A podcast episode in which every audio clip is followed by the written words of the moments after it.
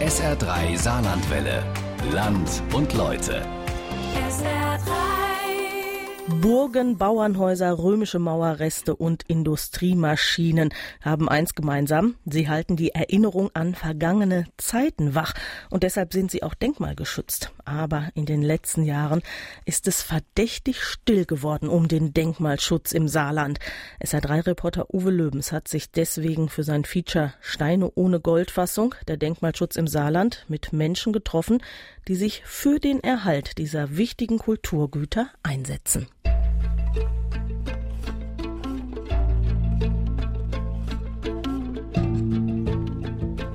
Denkmalschutz ist schön, kostet aber viel und macht noch mehr Arbeit.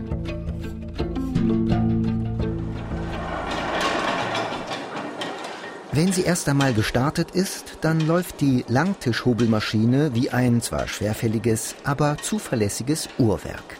Das ist keine Selbstverständlichkeit, denn die Maschine aus schwerem Gusseisen und Stahl hat mehr als 100 Jahre auf dem Buckel.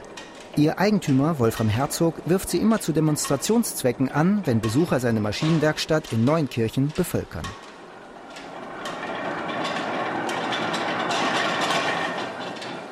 Bei dieser Maschine handelt es sich um eine Waagrecht-Hobelmaschine. Das sind Maschinen, bei denen der gesamte Tisch unter dem Werkzeug vorbeigeführt wird. Und das benutzt man, um große Teile abzuhobeln. Und diese Maschine wurde hauptsächlich verwendet für Kundenaufträge aus dem Bereich Bergbau. Da wurden also sogenannte Grubenplatten abgehobelt, die man früher auf Förderbändern benutzt hat oder Rüttelplatten nannte man das, glaube ich, um halt die Kohle zu befördern. Und das Besondere an der Maschine ist, dass die ein sehr aufwendiges Riemensystem hat, wo dann über verschiedene Riemenrollen dann die Bewegung übertragen wird. Dann kann man halt noch darauf äh, hinweisen, dass die Maschine ursprünglich aus Schottland kommt. Und Recherchen vom Landesdenkmalamt haben ergeben, dass dieser Hersteller schon in Schottland in den 1920er Jahren schon in den Konkurs ging. Das ist also eine sehr seltsame Rarität, wobei die Maschine jedoch schon gute Zeit vorher produziert worden sein muss. Also Museumsexperten schätzen die Maschine auf ungefähr 1900. Wie die Maschine sind auch Wolfram Herzog und seine Maschinenwerkstatt ein Unikum. Der drahtige Mann sieht mit seiner eigenwilligen Frisur und seiner Hinterkopfglatze wie eine Mischung aus Mönch mit Tonsur und Prinz Eisenherz aus. Seine Maschinenwerkstatt ist ein schlichter, doppelstöckiger Zementbau mit Satteldach, der zurückgesetzt hinter einem Mehrfamilienhaus steht. Herzogs Großvater hat sie aus bescheidenen Anfängen zu einem mittelständigen Betrieb ausgebaut. Mit gebrauchten Maschinen, die er wo auch immer aufkaufte. Für den Denkmalschutz wurde dieser Geiz zum Segen. Nachdem Wolfram Herzog den Betrieb von seinen Eltern, die ihn nur noch im Nebenerwerb bewirtschafteten, übernommen hatte, stellte sich für ihn die Frage, wie es mit der Werkstatt weitergehen soll.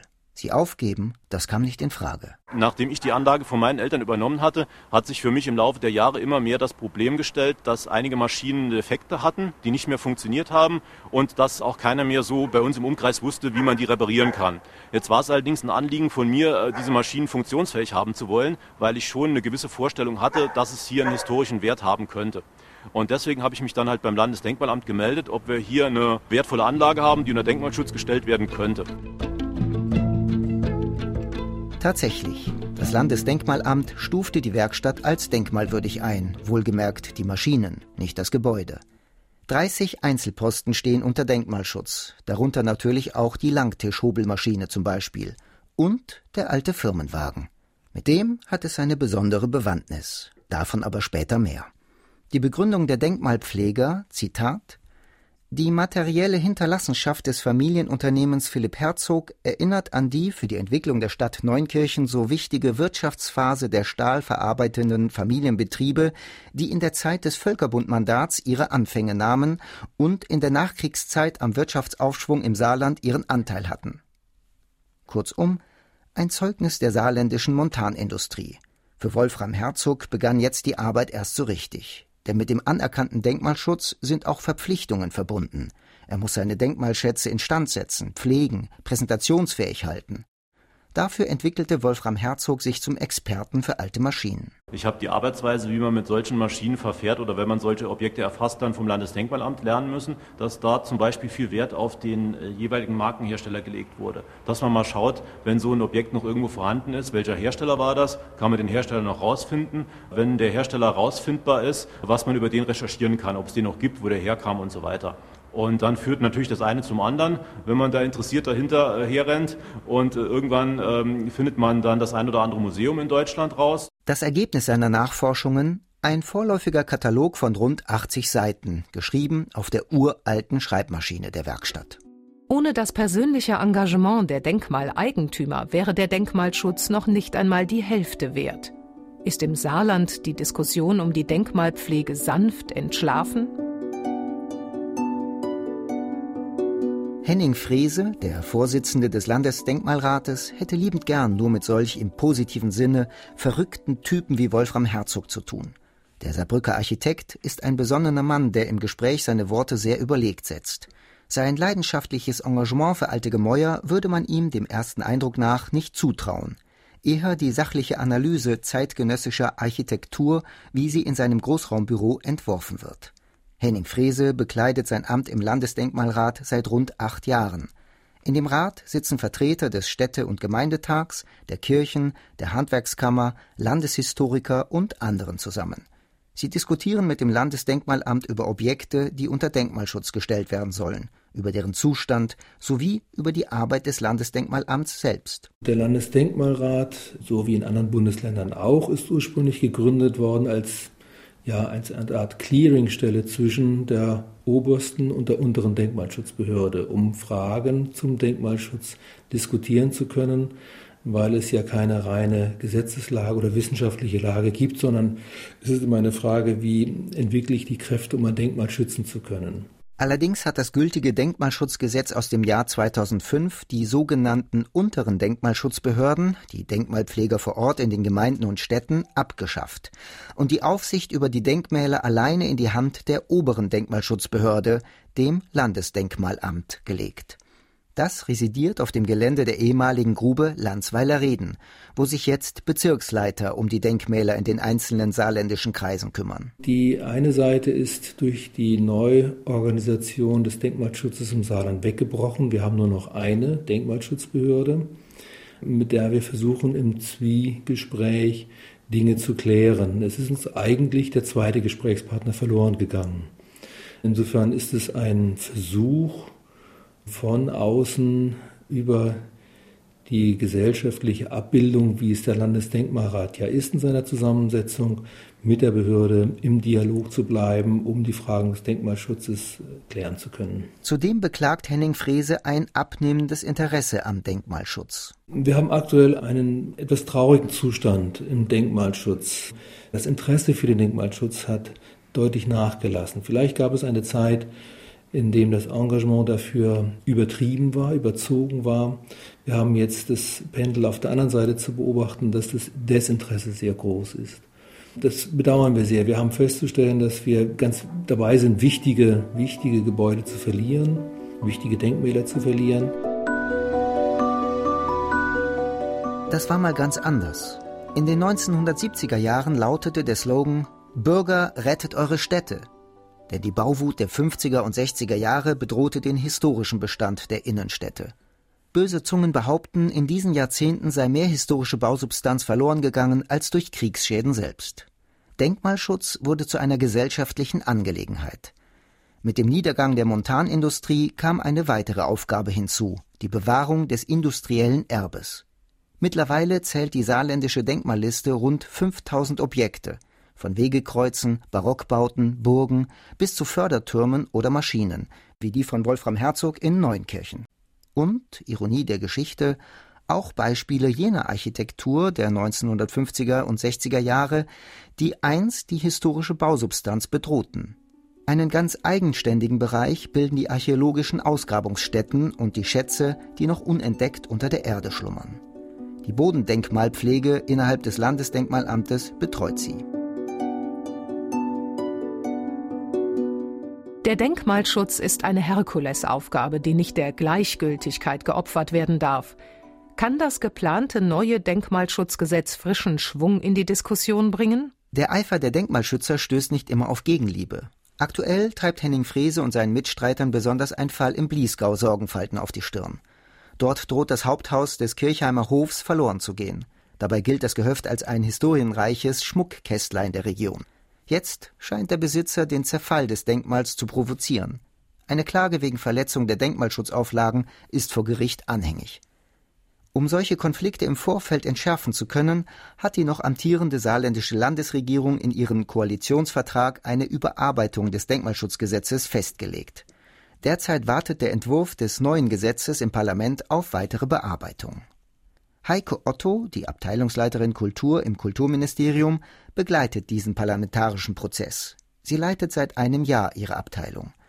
Als studierte Archäologin ist sie sozusagen von Natur aus leidenschaftliche Denkmalschützerin und davon überzeugt, dass die neuen Regelungen an den zwei richtigen Stellen den Hebel ansetzen werden. Zum einen soll das Gesetz vom Juristen Kauderwelsch befreit und für den Normalbürger lesbar werden und zum anderen Im bisherigen Denkmalschutzgesetz gibt es eine einzige Denkmalschutzbehörde, das ist das Landesdenkmalamt.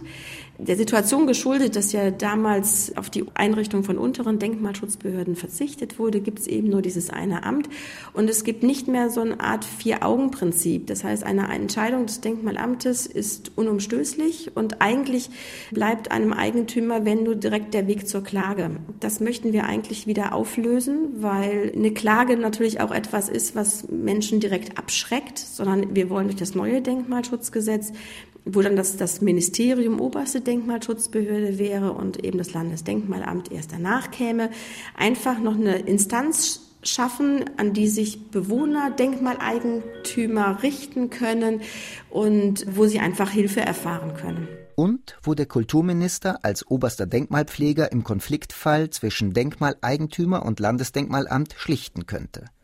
Ob das Henning Frese zufriedenstellen wird? Ein drittes Problem kann auch der neue Gesetzesentwurf nicht lösen. Es liegt in der Verteilung politischer Verantwortlichkeiten.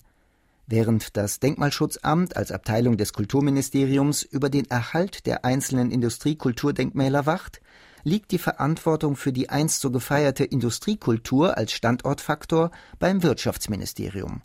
Das führt zu heillosem Durcheinander und Ideenlosigkeit mit zum Teil absonderlichen Folgen. So können zum Beispiel an der Grube Luisenthal in Völklingen Gebäude abgerissen werden, die laut Denkmalliste des Landesdenkmalamts gerade das denkmalwürdige Alleinstellungsmerkmal des Grubenensembles ausmachen.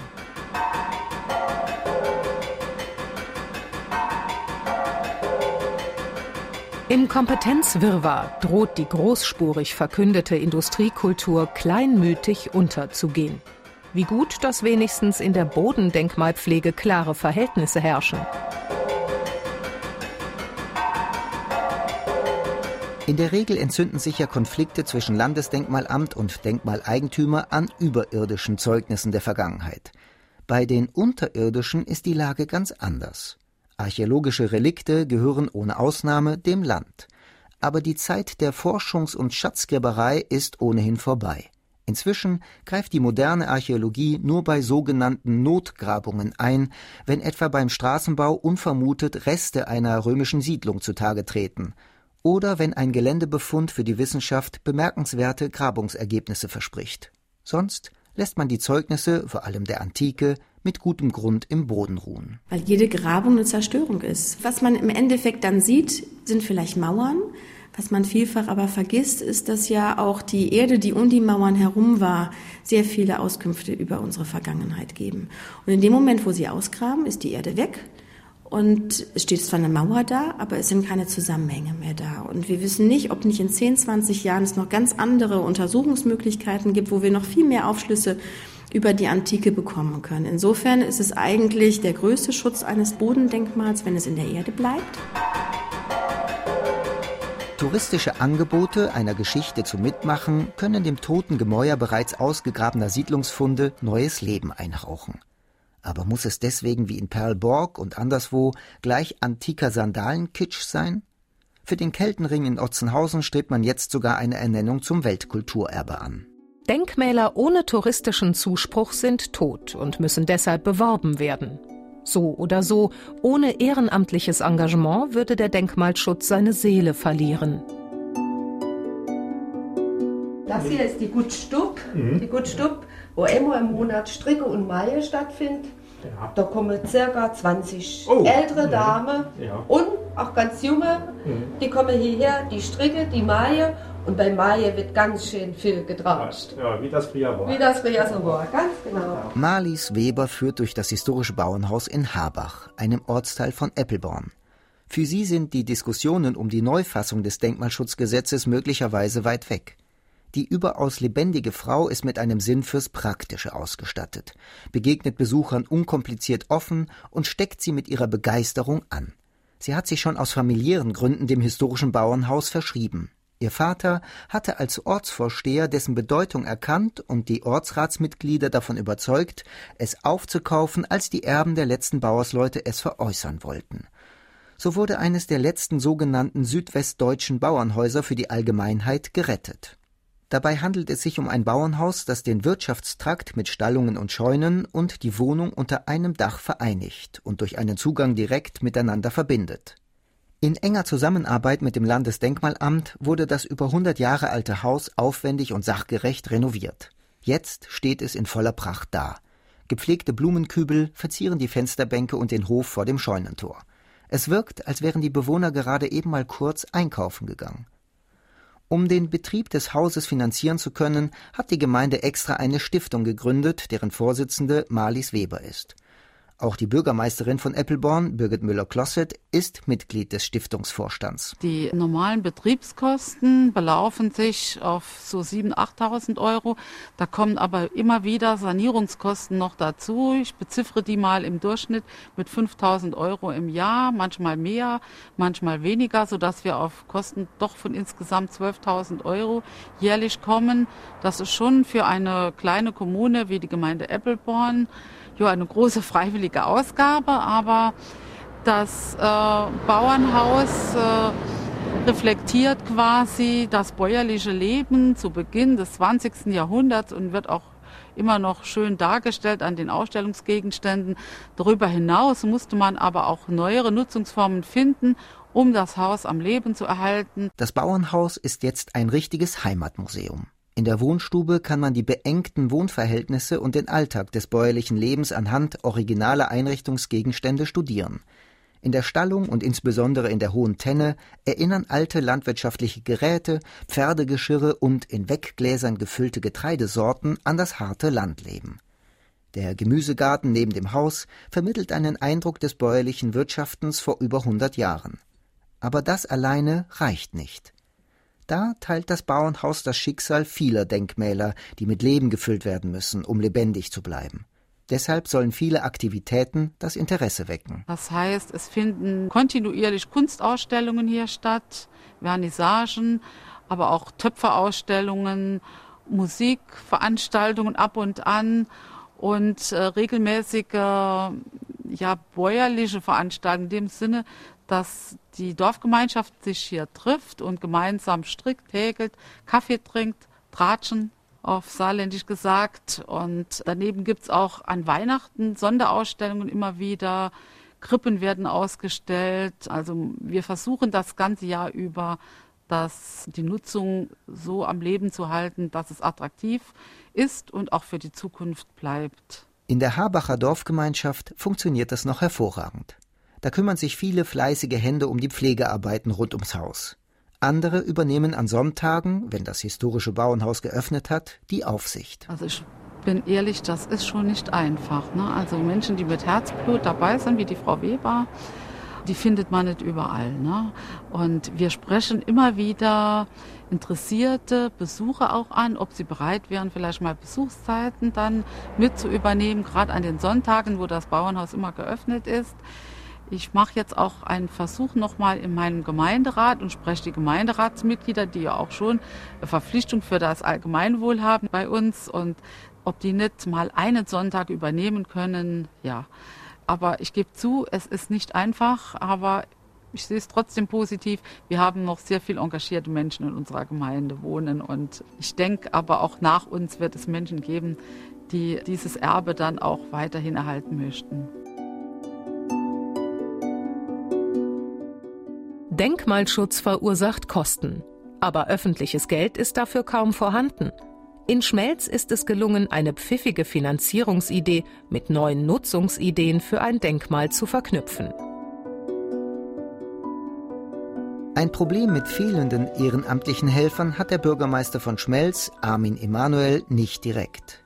Aber auch er musste sein neues denkmalgeschütztes Prunkstück, das alte Zollhaus im Ortsteil Bettingen, mit neuem Leben füllen. Die Restaurierung des alten Zollhauses ist einem glücklichen Umstand zu verdanken. Eigentlich sollte das heruntergekommene Bettinger Quartier in der Senke nahe der Prims komplett abgerissen und neu bebaut werden. Den Denkmalschützern, die in solchen Fällen herbeigerufen werden, kamen die renaissanceartigen Fenster in dem unspektakulären gedrungenen Bau verdächtig vor. Ihre Nachforschungen ergaben, dass es sich um das letzte, noch im Saarland erhaltene französische Zollhaus aus der Zeit des Sonnenkönigs Ludwigs XIV. handelt. Hier wurde der Brückenzoll erhoben, den jeder, der die nahe Brücke überquerte, entrichten musste. Hier hielten Reisende in einer rustikalen Gaststube Rast. Später wurde das Zollhaus zu kleinen Wohnungen umgebaut, in denen Hüttenarbeiter der nahen Eisenschmelze mit ihren Familien wohnten. Die Restaurierung des Zollhauses verknüpfte man geschickt mit einer Platzgestaltung für die Anwohner. Ein drei Millionen Euro teures Gesamtpaket. Das Ergebnis kann sich sehen lassen. Zwei schlichte Metallstelen erinnern an den ehemaligen Weg zur Primsbrücke und der neue aufgeräumte Platz um das Zollhaus wird mehr und mehr zur Festmeile von Bettingen. Besonders stolz ist Bürgermeister Armin Emanuel darauf, dass sowohl Orts- wie Gemeinderat die gewöhnungsbedürftigen Gestaltungsentwürfe einstimmig gebilligt haben. Das Gebäude an sich wäre in seiner Größe, also 12 auf 13 Meter, alleine nicht nutzbar gewesen. Schon die Toilettenanlagen und ähnliche Funktionsanlagen hätte man nicht unterbringen können. Und es war eine Anregung des Konservatoramtes, deutlich abgesetzte Baukörper, also von der Anmutung her, zu errichten, damit man sieht, was ist zum Original gehörig und was ist in der heutigen Jetztzeit entstanden. Das heißt, wir haben die Dinge, die im Original noch da waren, erhalten, aber nichts äh, soll ich sagen, angeglichen in der Materialgestaltung. Das heißt, wenn wir neue Teile eingebaut haben, muss das schon von der Anmutung so gestaltet sein, dass man sofort erkennt, das hier ist ein Originalteil und das andere ist etwas, was nachgebaut worden ist, unter Beachtung natürlich der ursprünglichen Bemaßung. Das Zollhaus gilt inzwischen als ein Musterbeispiel, wie man erhaltungswürdige, aber unspektakuläre Gemäuer mit modernen Anforderungen an die Nutzung versöhnen kann wie überdimensionierte Sardinenbüchsen, kleben der neue Gebäudezugang und der Anbau mit einem Sitzungssaal und den Toiletten an dem alten Gemäuer, mit viel Metall und noch mehr Glas. Das Prinzip zieht sich auch durch das Innere des Hauses. Die neu eingezogene Treppe hebt sich zum Beispiel deutlich von alten, freigelegten Holzbalken ab, die in das Treppenhaus ragen. Die ehemalige Gaststube des Zollhauses mit der Feuerstelle und einem Brunnen ist wieder sichtbar. Sogar eine der engen zweistöckigen Arbeiterwohnungen hat man rekonstruiert. In einen Teil der Räume wird jetzt das Ortsarchiv einziehen. Der Bürgermeister ist mit der gesamten Entwicklung sehr zufrieden. Wir finden Sprachkurse für Migranten drin teil, äh, Sozialberatung, Pflegestützpunkt, Bewährungshilfe. Wir trauen dort drin. Sitzungen des Ortsrates und der Gremien finden dort drin statt. Das heißt, wir sind also gut ausgebucht im Augenblick. Das alles wäre ohne die Finanzierung durch die EU, das Land und die Gemeinde nicht möglich gewesen. Das Landesdenkmalamt konnte dagegen außer Gestaltungsvorschlägen und Projektbetreuung wenig beisteuern. Es hat nur einen ganz schmal bemessenen Etat. Es lobt zwar alle drei Jahre einen kleinen Denkmalpreis für mustergültigen Umgang mit Denkmälern aus und unterstützt hier und da in überschaubarem Rahmen Maßnahmen, die zum konkreten Erhalt eines Denkmals dienen aber in der Regel stemmen vor allem die Privateigentümer allein die finanzielle Last für den Erhalt ihrer Denkmäler. Und in der überwiegenden Zahl der Fälle machen sie das gerne und freiwillig. Aber gelegentlich kann dieses Engagement auch ganz gewaltig nach hinten losgehen. Womit wir wieder bei dem neuen Kircher Wolfram Herzog und seinen denkmalgeschützten Maschinen angelangt wären.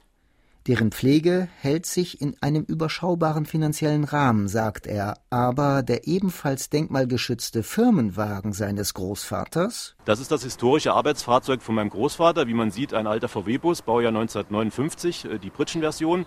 Und äh, den hat mein Großvater über 20 Jahre als Geschäftsfahrzeug genutzt. Und nach dem Tod von meinem Großvater wurde auf mein Betreiben hin glücklicherweise das Auto erhalten. Also meine Eltern, ich war damals sechs Jahre alt, hatten auf mich gehört und hatten das Auto hier abgestellt. Und dann gingen natürlich die Jahrzehnte ins Land. Und ein solches Auto zu restaurieren, das ist dann halt wirklich der Super-GAU. Also so viel, wie man dann am restlichen Maschinenpark und am Gebäude sparen kann, das muss man dann halt für so ein Auto raushauen. Wolfram Herzog nahm einen Kredit auf, damit eine Spezialfirma für mehr als 80.000 Euro die heruntergekommene Rostlaube zu einem schönen Oldtimer restauriert. Jetzt steht der VW Bulli in der Werkstatt, originalgetreu in dem undefinierbaren Blau-Grau der 50er Jahre lackiert. Auf die Türen ist sogar das alte Firmenlogo wieder aufgemalt. Es ist der einzige denkmalgeschützte Firmenwagen im ganzen Saarland. Und mal ehrlich, darauf ist Wolfram Herzog mächtig stolz.